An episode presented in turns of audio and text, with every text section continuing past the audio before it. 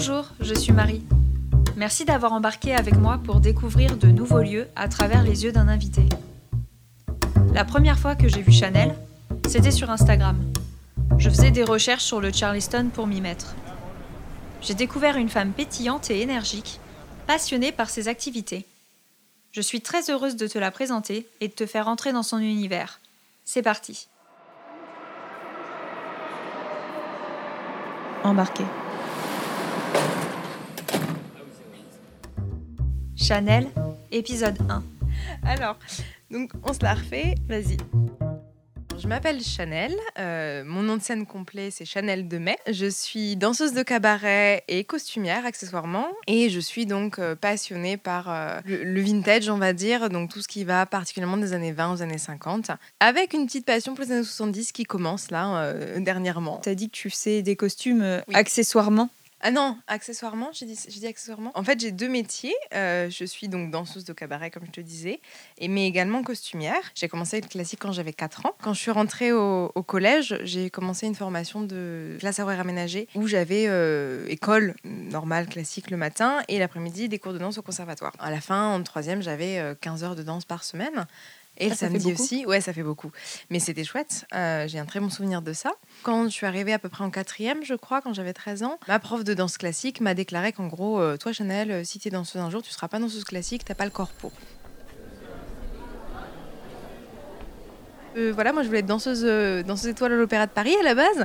Donc euh, du coup, j'ai dit bah non, bah, je serai pas danseuse alors. Et donc euh, j'ai arrêté en- à la fin de ma troisième, à la fin de mon collège, j'ai arrêté. Ah bien, des profs Le- qui te tuent des passions Ouais, comme ça, voilà. c'est toujours sympa. Ah, le conservatoire, ouais, toujours. hein. J'ai commencé à me demander bah, qu'est-ce que je vais faire comme métier, puisque je vais pas être danseuse professionnelle. Ça m'a vraiment. Je me suis dit, bah non. J'avais cette passion, ce, ce hobby, on va dire, depuis que j'étais petite aussi, à peu près le même âge. C'est ouais, un peu, un peu après 6 ans, de faire des, des petits costumes pour mes poupées. Euh, Je me suis dit, bah tiens, je, vais être costumière alors, du coup.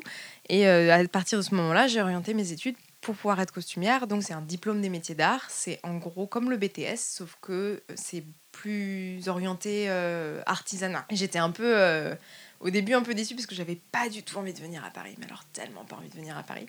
Et en fait, on est arrivé à Nogent-sur-Marne, qui est donc en banlieue parisienne, qui est très vert, très pavillonnaire. euh, c'est un peu, un peu bourgeois comme ça, donc c'était relativement agréable. C'était pas du tout l'idée que je me faisais de Paris. Donc du coup, ça m'a bien fait une belle transition. euh, voilà.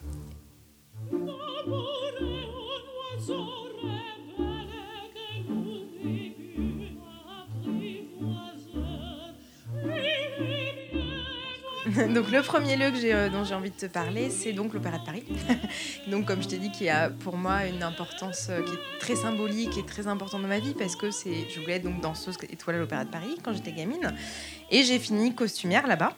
Donc ils m'ont formée et, euh, et finalement donc j'ai à la fin de mes études j'ai commencé donc à travailler après cette année en alternance et, euh, et donc je travaille maintenant beaucoup à l'Opéra de Paris. euh, puis dans le même atelier, je suis passée à l'atelier femmes maintenant. C'est un lieu qui est assez impressionnant, l'Opéra de Paris. C'est euh, designé, on va dire, par Charles Garnier. Euh, je crois qu'il a été fini en 1875. Il a été en fait créé parce que l'ancien opéra a brûlé, qui n'était pas d'ailleurs place de l'Opéra à l'époque. Il était un peu plus loin, plutôt vers Poissonnière. Et donc ils ont reconstruit quelque chose d'un peu plus solide. Ça a quand même brûlé à un moment donné, mais, mais pas en entier. Il n'a pas été détruit ce coup-ci. Ça monte jusqu'au cinquième balcon.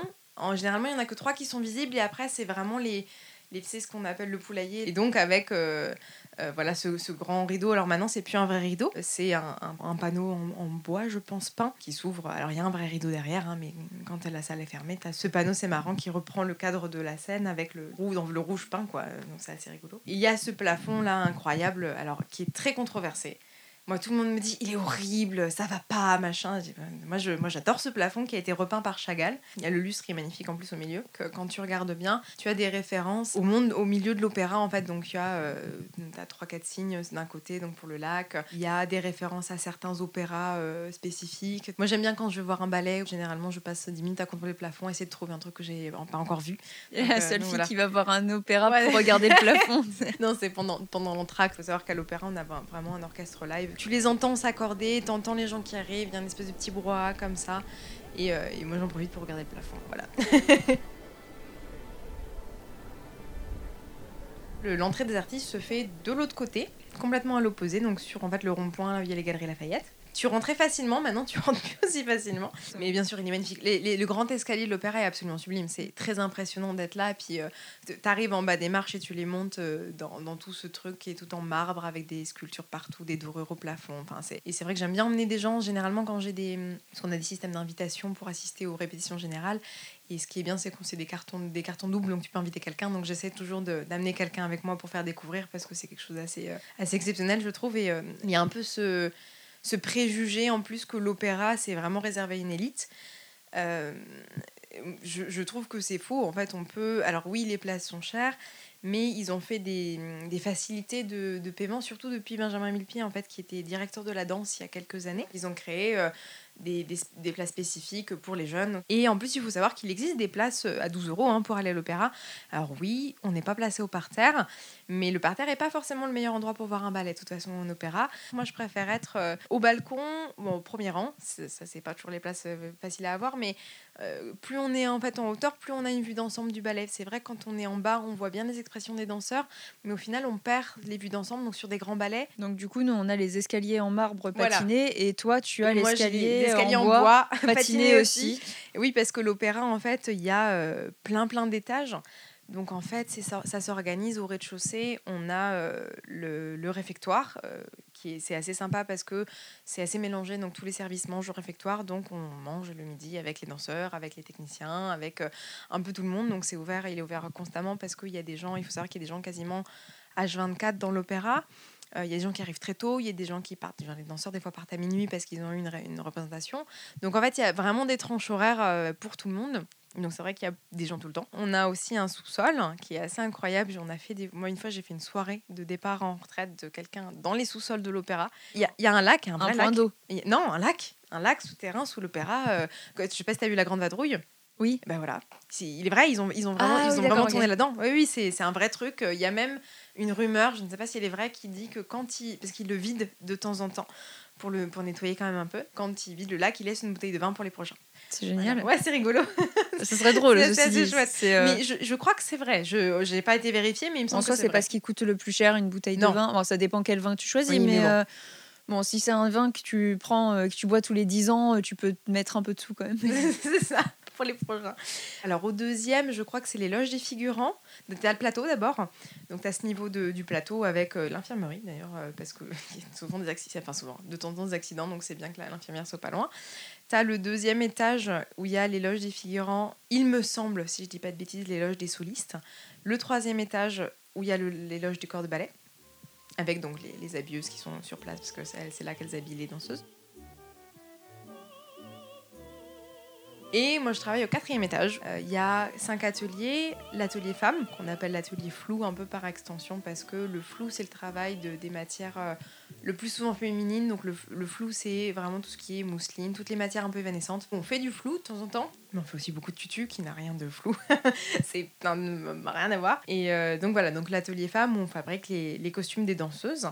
quand c'est du classique, il y a beaucoup de tutu, mais aussi des petites robes évanescentes, comme tu peux imaginer, où ça tourne beaucoup, en mousseline, en en organza, enfin des choses comme ça. Au-dessus de notre atelier, il y a un petit escalier qui monte à, l'atelier des chapeaux. Ça va de la petite couronne de fleurs à, euh, euh, des grands chapeaux euh, pour certains ballets, genre le lac, il y a toute une partie avec la cour où ils ont des chapeaux pas possibles avec des plumes. Enfin, donc elle fait vraiment plein de choses. Elle fait de la plume, elle fait de la fleur, elle fait. C'est assez incroyable. C'est un petit atelier, mais il y a plein de petites merveilles à voir. Quand tu redescends et passes une porte et tu rentres dans un couloir tout en longueur, et le long de ce couloir, il y a l'atelier hommes, donc on appelle l'atelier tailleur. Donc de même façon parce que euh, euh, majoritairement ils font ce qu'on appelle du tailleur parce que les hommes c'est beaucoup des, vestes, des gilets. C'est un chouette atelier, ils font des très belles choses aussi.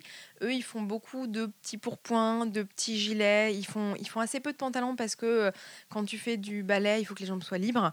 Et c'est vrai que les pantalons sont relativement entravants pour les, danseurs. Donc, les danseurs portent beaucoup de collants, surtout dans le ballet classique.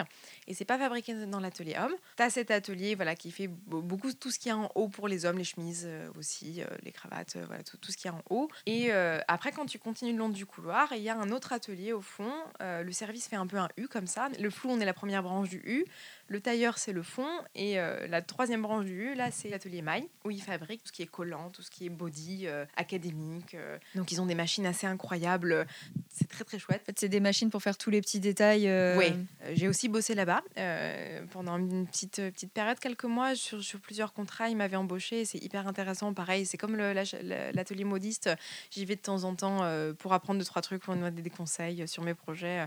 Donc là, ils m'aident à faire un body pour le même numéro. Le même nouveau numéro, j'utilise l'atelier maille, donc, qui est dirigé par Jean-Luc, qui s'appelle, et, et l'atelier mode, qui est dirigé par Corinne. Donc les, les deux ont la gentillesse de m'aider dans mes projets un peu fous.